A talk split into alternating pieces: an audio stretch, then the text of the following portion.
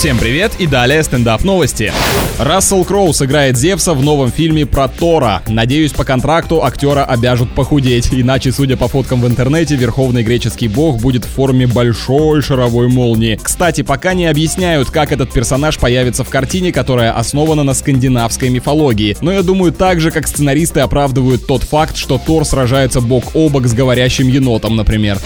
А итальянские исследователи заставили андроида озвучивать логику своих действий, чтобы чтобы проверить, повлияет ли это на его трудоспособность. Интересное предположение, когда эта болтовня ускоряла работу. Но оказалось, что озвучивание мыслей помогает в решении задач не только людям, но и роботам. Помню, учительница в школе просила порассуждать вслух, и это помогало. Но сейчас, сколько не повторяй, что в понедельник прям все сделаешь на работе на неделю вперед, ничего не получается.